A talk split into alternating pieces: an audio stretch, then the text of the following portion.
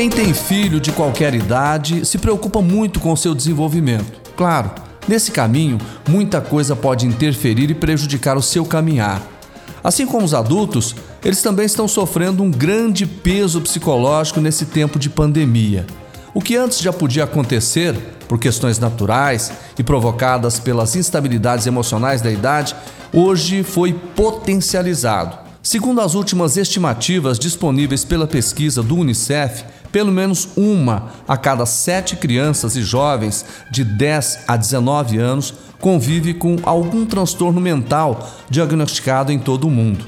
E o suicídio é uma das cinco principais causas de morte nessa faixa etária de adolescentes no mundo inteiro.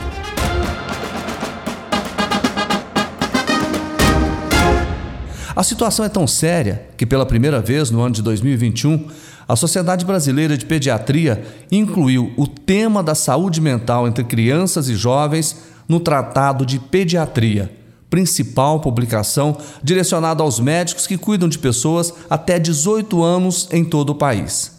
Nesse mesmo ano, o Fundo das Nações Unidas para a Infância, o UNICEF, em parceria com o Instituto Gallup, publicou o relatório Situação Mundial da Infância 2021. Na minha mente, promovendo, protegendo e cuidando da saúde mental das crianças, também elegendo a temática como prioridade de atuação.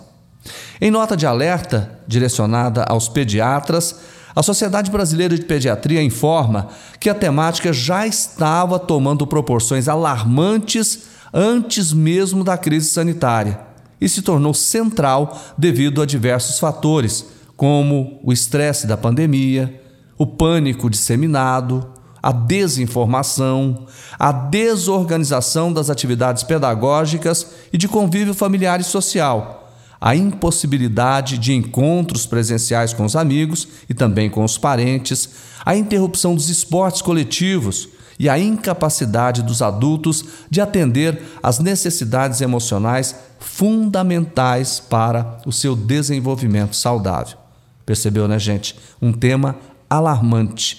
Não é isso? Raquel Correia, psicóloga do Serviço de Psicologia Infanto-Juvenil da Fundação Tiradentes. Seja bem-vinda. Olá, Jordeval. Obrigada por estar aqui e poder divulgar o serviço de psicologia clínica da Fundação Tiradentes. Serviço esse que faz parte do, do Departamento Social, que é o coração e a porta de entrada da nossa fundação. Eu estou muito honrada também de poder conversar com um dos maiores nomes do jornalismo do estado de Goiás. Fico feliz mais ainda pela referência, obrigado pela participação. E é claro que a gente vai falar desse tema, a gente vai aprofundar porque o que a gente quer aqui hoje, doutora Raquel, é exatamente levar para o policial militar, levar para a família dele, para os filhos, né? O que, que ele tem de serviço, o que, que ele tem à disposição, como é que ele pode acessar, por exemplo, a Fundação Tiradentes, para que ele possa ter esse serviço. E, ao mesmo tempo, a gente falar dos sintomas, a gente falar do tratamento. Podemos fazer isso? Podemos. Podemos. Então vamos lá. Vamos começar. Eu queria começar com uma pergunta o seguinte, porque a gente falou desses alertas mundiais que são realmente muito importantes importantes e eles nos apontam para um caminho desafiador. Como é que tem sido a sua percepção dos atendimentos realizados aqui na Fundação Tiradentes? A gente tem percebido de forma geral que as crianças e os jovens eles tiveram durante a pandemia um déficit muito grande tanto de socialização como de aprendizagem e cognição. E isso tem trazido ansiedade, depressão e solidão é, para eles, para a vida deles. A gente tem percebido crianças é, em idade pré-escolar que, por causa da pandemia, eles não aprenderam a socializar, eles não aprenderam o básico que se aprende na escola, que é a dividir, que é socializar, que é respeitar a vez do outro. É porque é engraçado, né? A pandemia parece que foi um corte, né? Ela podia brincar, ela tinha uma convivência, praticava esporte, de repente já passou a ficar em casa. E ela não conviveu com outras crianças. E Ficou esse aprendizado, né? ela, ela perdeu. Uma criança que tem seis anos, ela perdeu metade da vida trancada em casa. Isso é um prejuízo muito grande. Agora, os jovens, eles se isolaram cada vez mais no, no quarto para não conviver com a família, porque a convivência muitas, muita, é, muitas vezes em casa era complicada todo mundo trancado em casa. Então ele se isolou mais dentro do quarto e se isolou em profundo sofrimento psíquico. E aí começa a importância, né, que eu imagino, é de identificar, não é, essa essa situação para começar o tratamento do jovem. Como é que é essa identificação? Na criança, a gente tem que reparar em tristeza, isolamento e dificuldades de socialização e de brincar com outras crianças. Já o jovem, a gente vai identificar um isolamento profundo e uma dificuldade de comunicação com a família. Eles estão em, em, sofrimento profundo dentro do quarto e, ao mesmo tempo, eles não conseguem se comunicar. Eles não conseguem passar esse sofrimento para ninguém. É uma geração que, ao mesmo tempo que ela está extremamente conectada, ela tem problemas de comunicação. Por quê? Porque a comunicação digital não é a mesma coisa que a comunicação de socializar. Não é uma conversa frente a frente. Né? Isso. Né? Bom, o pai e a mãe, ele, às vezes ele percebe que tem alguma coisa errada com o filho. Mas aí o que é importante é como que ele chega no filho, como é que ele faz esse primeiro acesso para começar esse tratamento. Como é que é isso? Ele tem que buscar uma comunicação com o filho. E uma comunicação de ser humano para ser humano, não de pai para filho, da forma que a gente aprendeu na nossa geração, uma comunicação autoritária e repleta de julgamentos, né? Esquecer aquele na minha época era assim, na minha época eu fazia desse jeito. Apenas ouvir de forma simples, ouvir com o coração aberto, ouvir ganhando a confiança do jovem e da criança. E às vezes, e se o jovem, por exemplo, às vezes você chama para uma conversa e ele fica mais retraído, não quer conversar. E aí, o que, que o pai ou a mãe faz? Se o pai e a mãe ver que, ele não, que eles não têm condição de lidar com a situação, aí o melhor é procurar ajuda profissional. Né? Aqui na, na Fundação a gente recebe muitos jovens com esse quadro. Vocês recebem mais a, a, parte infantil ou mais o adolescente? Ambos os, os quadros, ambas as idades. E qual que é mais difícil de lidar? Com a parte infantil ou com o adolescente? O adolescente, porque ele está numa fase que ele quer é, se estabelecer como adulto. Ele busca se estabelecer a identidade. Então ele, às vezes, o pai traz e ele não quer necessariamente estar aqui. Mas a gente vai ganhando a confiança dele, ele vai percebendo que é a psicoterapia e ele segue o tratamento. Doutor Raquel, aí às vezes o pai fala assim: não, vamos procurar uma ajuda, aí ele se nega veementemente, fala: não, não quero, eu não vou, e aí? Deve trazer mesmo assim. É. Para ele sentir numa conversa inicial, per, é, perder algumas das fantasias que ele tem em relação à psicoterapia é, ver como é que é a psicoterapia na prática, perder o medo, perder a, o receio de conversar com alguém, né? Normalmente, é, quando eles chegam assim, em algumas sessões eles já estão é, acostumados, né? Eles já vêm por si próprio depois. Doutora Raquel, eu, te, eu vou falar do meu exemplo, né? O meu filho mais novo, ele tem 17 anos ia estar tá se preparando para fazer vestibular, fazer o Enem, então automaticamente ele fica mais isolado porque ele estuda muito. Né? Ele fica o dia inteiro na, na escola, às vezes chega de noite ele vai estudar, final de semana ele aproveita também, é, como ele é muito dedicado. Né? Numa situação dessa, como é que nós devemos agir? Com muito diálogo sempre, manter o diálogo aberto com o jovem, né? Entrar no mundo dele lá no quarto, pergunta como é que ele tá, pergunta o que que ele está fazendo, pergunta se pode ajudar em alguma coisa. Tenta manter sempre um diálogo aberto. Estar à disposição dele. Estar à disposição de forma efetiva, ele perceber que ele está ali estudando, mas ele tem apoio. Eu sempre converso com o meu, chamo para sair, para comer alguma coisa. Isso também é, é uma forma também de se aproximar. Sim, sim. Tá.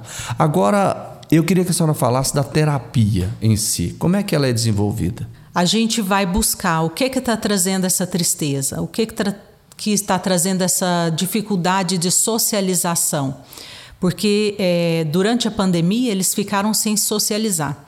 E digamos que a socialização seja um músculo que ele precisa ser flexionado eles precisam voltar a exercitar a socialização. Então a gente vai buscar, se é um bullying, a gente vai trabalhar que é muito comum hoje em dia situações de bullying, né? E cyberbullying. A gente vai trabalhar autoestima, o autoconhecimento, se é uma, uma questão de socialização, a gente vai trabalhar isso também, a forma como ele deve socializar, a gente vai indicar essas outras atividades, né? Uhum. Um grupo é, de jovens da igreja, um, uma atividade esportiva, é, um hobby, preencher a vida com coisas pequenas, mas que tirem ele do quarto, que tirem ele de dentro de casa. Um filme com a família no cinema, que, ajudem, que ajude a família a socializar. Uma reunião com amigos. Uma reunião com amigos. Buscar contato, né? Porque o contato face a face é sinônimo de saúde mental né? Buscar contato com os outros e preenchendo a vida com pequenas alegrias, com a endorfina que o esporte proporciona. Quando a senhora fala, no começo da nossa conversa, eu até citei um detalhe aqui, um dado muito preocupante, né? Que é a questão do suicídio, né? Que é entre é, na questão da infância, da adolescência, é uma das cinco principais causas de morte nessa faixa etária. E nós estamos falando de mundo, né? Ou seja, é um problema que tem que ser tratado com seriedade. Atualmente, é a segunda causa de morte entre 11 e 18 anos, então é muito sério. Tem então que ser tratado com muita seriedade. Com muita seriedade. Mas você acha que os pais têm a consciência disso? Não, muitos pais estão negligenciando a saúde mental dos filhos. Por quê? Por causa do excesso de trabalho por causa do excesso de eu vou dar tudo ao meu filho o que eu não tive, mas esquece de dar o principal que é a amorosidade e o entendimento. A compreensão, estar ao lado do filho, mostrar que está ali ao lado. É aquela velha história, né, que muitas vezes a gente escuta, né, que o pai para conseguir trabalhar, ah, não vai assistir televisão. Ah, vai, vou te dar um celular bom, vou deixar você mais à vontade. Às vezes passa até um dia inteiro sem ver o filho, às vezes até dois, né? O pai às vezes passa, às vezes até dois dias sem ver o filho, né? E a criança ou adolescente passa até de seis a nove horas conectado. É muito tempo. É muito tempo. Qual que seria o ideal? O ideal é duas horas de 9 a 11 anos e três horas no máximo de 11 a 18 anos. Três horas no máximo. Isso, contando jogos também de videogame. Doutor, eu queria que a senhora falasse para a gente, até para a gente reforçar, como é feito o tratamento, por exemplo, nos casos da depressão entre crianças e adolescentes. É importante a gente reforçar isso. A gente vai trabalhar com psicoterapia, o acompanhamento, a causa e, caso necessário, a gente também encaminha para medicação. Certo. E a família, como é que ela entra nesse processo? A família pode ajudar em casa com a compreensão do quadro do jovem, né? Porque a gente tem situações, por exemplo. É, houve um déficit também escolar durante três anos. Eles perderam a base de todas as matérias.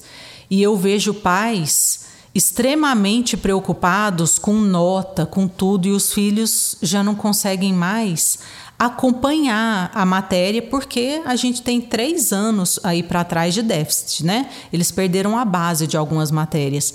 É, os pais podem ajudar com mais compreensão, com mais amorosidade, exigindo menos, principalmente quando sentir que o jovem não está tão adequado, não está tão é, fortificado mentalmente, né? Exigir menos dele. Tá. Olha, você que está acompanhando o nosso podcast aqui da Fundação Tiradentes, daqui a pouquinho a gente vai falar com a doutora Raquel Corrêa sobre como você você que é militar, você que é filho de militar, você vai ter acesso aqui na Fundação Tiradentes. Tem muitas novidades para você, mas a gente vai continuando aqui falando e aprofundando mais sobre esse tema que é muito importante. Doutora, quando a gente a senhora fala de tudo isso aqui, na verdade tem que ter uma, uma mudança da cultura familiar. Tem, tem que ter uma mudança total. Porque a partir dos anos 80 a gente vem construindo o que a gente está vivendo agora. Sim. Desde os anos 80, a, a, o pai da gente já começou a comprar mais um aparelho de televisão e colocar no quarto dele. Isso isolou o pai no quarto e os filhos na sala. cada um tem uma TV. Cada um tem uma TV. Dos anos 90, cada um começou a ter um computador e ficar cada vez mais isolado. Então a gente vem construindo devagar esse quadro que a gente está vivendo agora. Não é, não foi causado só pela pandemia. Então a gente precisa reconectar a família, se reconectar com os filhos, buscar atividades que reconectem a família de novo, buscar refeições junto de novo, buscar se comunicar e dialogar cada vez mais. É, eu vou até dar um exemplo claro. Lá em casa também é assim, cada um tem uma televisão. Mas a gente fez uma área no fundo onde é feita a comida, onde tem a mesa para pessoa, para todo mundo se alimentar. E quando dá tempo, a gente se alimenta juntos, almoçamos ou jantamos, porque os horários são muito muito complicados, mas pelo menos uma refeição por dia é importante fazer junto, né? É importante perguntar para o né? filho né? como foi seu dia, você está tendo dificuldade em alguma coisa. Tá certo. E agora vamos falar, vamos dar um passo adiante, doutora. Passou a crise. Como é que se constrói né, uma vida fortalecida para evitar uma reincidência? Porque a gente fala, ah, mas você teve a depressão agora, você curou, mas ela volta. Pode voltar? Pode voltar sim, principalmente se a gente não buscar novos hábitos e melhores hábitos de vida, né? A gente tem que estar tá sempre se cuidando, é exercício físico. O exercício físico a gente sabe, está comprovado que ele funciona para o cérebro assim como um remédio antidepressivo. Ele inunda nosso cérebro de hormônios, dopamina, de endorfina. É, buscar satisfação em coisas pequenas. Você tem um hobby, fazer uma horta, olha a atividade que você gosta, né? É, fazer uma coleção. Tem gente que gosta de fazer comida. Tudo isso enche. Ler um livro. Ler um livro, tudo isso enche a nossa vida com pequenas alegrias e isso contribui para a gente não cair num quadro de depressão novamente. Se cuidar, ir ao médico, fazer terapia. Só está dizendo então que a gente precisa buscar é, pequenos momentos de alegrias para que a gente Sim. possa torná-los grandes. Sim, qualidade de vida. É, a nossa vida está muito ligada ao trabalho e a render ao trabalho e à rotina, né? a gente precisa buscar pequenos refúgios dentro dessa rotina de satisfação. E como é que a gente prepara, o, o principalmente o jovem, né, para o futuro? Para que ele tenha um futuro de saúde, um futuro saudável, que ele possa viver mais e viver mais com qualidade de vida. Com autoconhecimento, com diálogo e a gente sempre mostrando para ele que ele tem com quem contar que ele tem com quem conversar, mostrando para ele o caminho do autocuidado, do bem-estar, de uma dieta saudável, de um exercício. Agora a gente percebe que às vezes, doutora Raquel, ah, o filho adoece, né? A mãe adoece junto. Isso acontece? Acontece, é, é porque os pais se sentem muito frustrados porque eles acham que eles estão fazendo tudo pelos filhos e mesmo assim eles não entendem o que está acontecendo. Né? Eles, eles têm que ter um olhar para o filho de que ele é um ser humano complexo, repleto de muitos sentimentos que às vezes estão fora do que a gente pode proporcionar para um filho, né? É, muitos pais falam não, mas eu proporciono a melhor escola para você e mesmo assim você está assim. Você tem casa, você tem comida. Na minha época, quando eu era pequeno, não era assim. Eu tinha muita dificuldade. E a gente não pode olhar com julgamento, né? A gente tem que entender que ele é um ser humano, que ele tem diversos sentimentos alheios à nossa vontade e tentar entender ele como ser humano, sem julgamento. Até porque ele não entende, não viveu a vida da gente. Isso, ele não né? passou pelas é mesmas diferente. situações, ele está construindo a vida dele agora, né? E o que o pai precisa fazer é ajudar ele a se fortificar. Vamos conversar agora com a nossa família da Fundação Tiradentes. Né?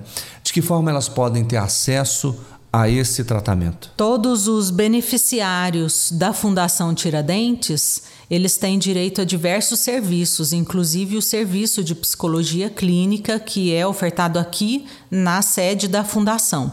Basta ligar na recepção da fundação e marcar o horário.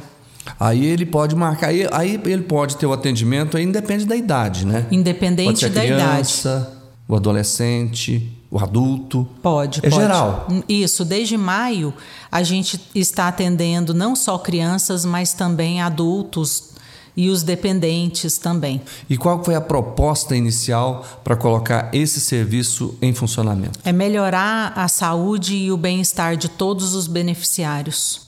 E o que a senhora tem percebido nesse tratamento as pessoas que fazem parte, os beneficiários da Fundação Tiradentes? O resultado? O resultado a gente vê, graças a Deus, na prática, sabe?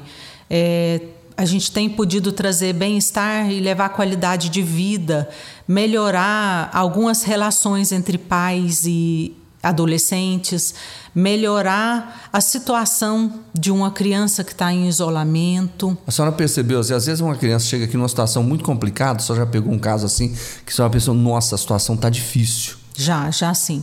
Principalmente de adolescentes.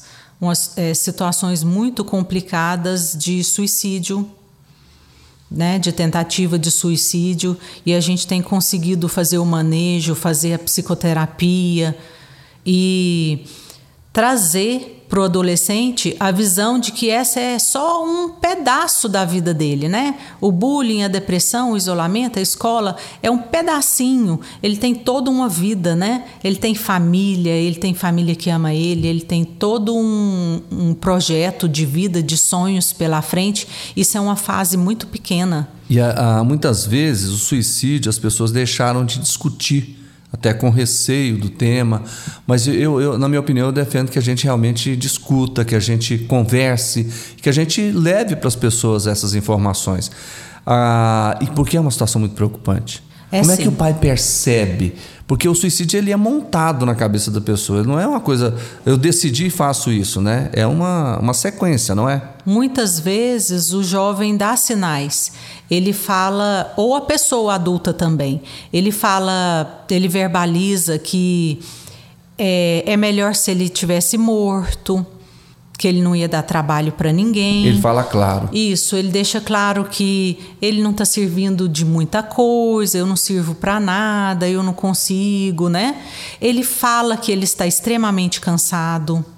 Né? Eu estou muito cansado, eu estou muito cansado, porque o quadro de ansiedade traz uma ruminação de pensamentos tão grande que leva a pessoa à exaustão mental. Então ele verbaliza que ele está extremamente cansado, eu estou extremamente cansado. E os pais têm que prestar atenção nessas verbalizações e trazer a criança para um acompanhamento psicológico, para um, tra um tratamento profissional. Mas existe também aquele outro caso, por exemplo, que às vezes é, a pessoa que pensa no suicídio, mas não verbaliza?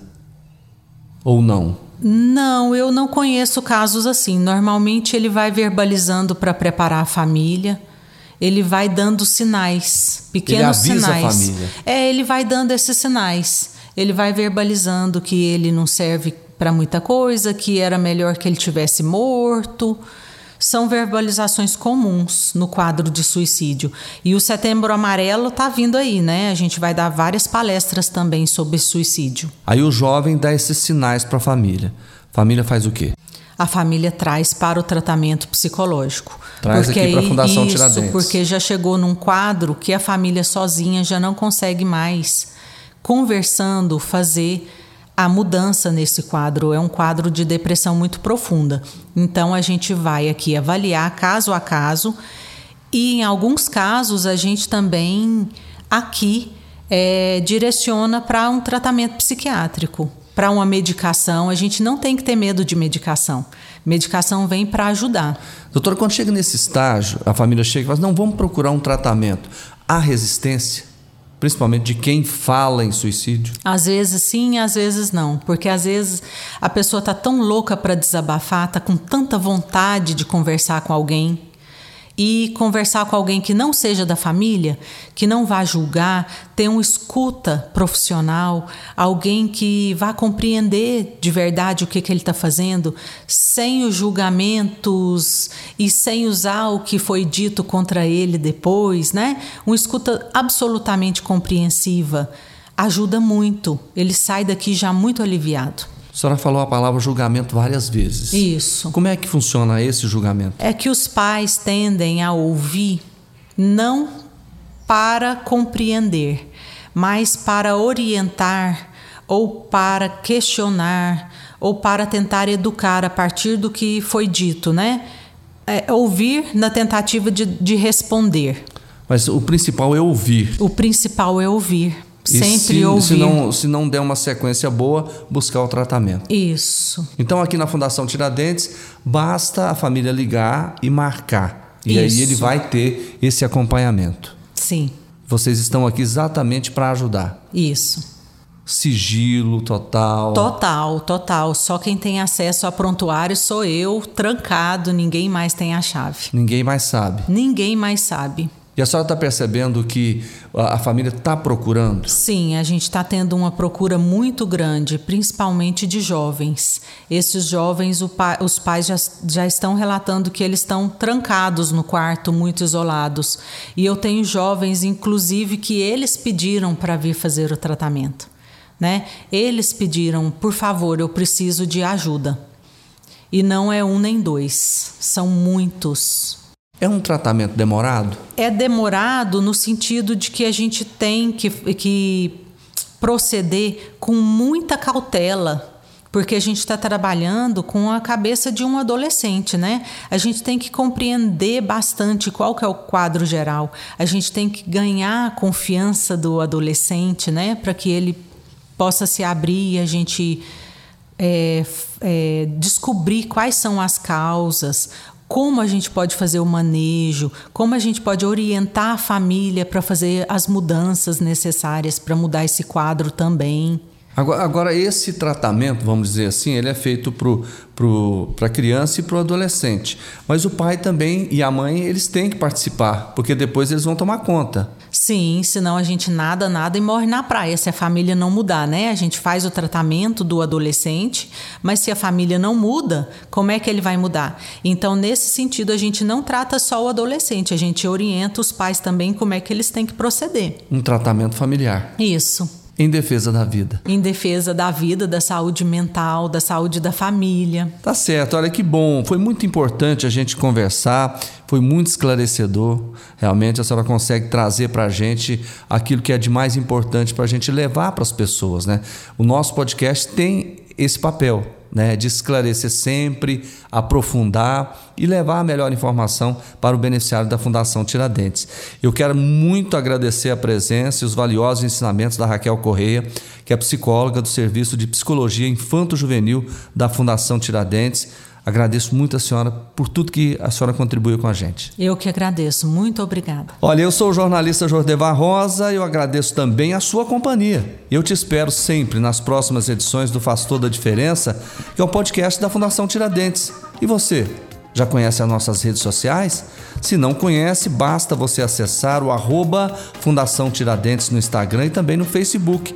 Se você quiser interagir comigo, deixe a sua mensagem, deixe a, su- a sua sugestão de conteúdo para o nosso podcast. Para isso, basta você acessar a aba Fale Conosco do site da Fundação Tiradentes, que é o tiradentes.org.br.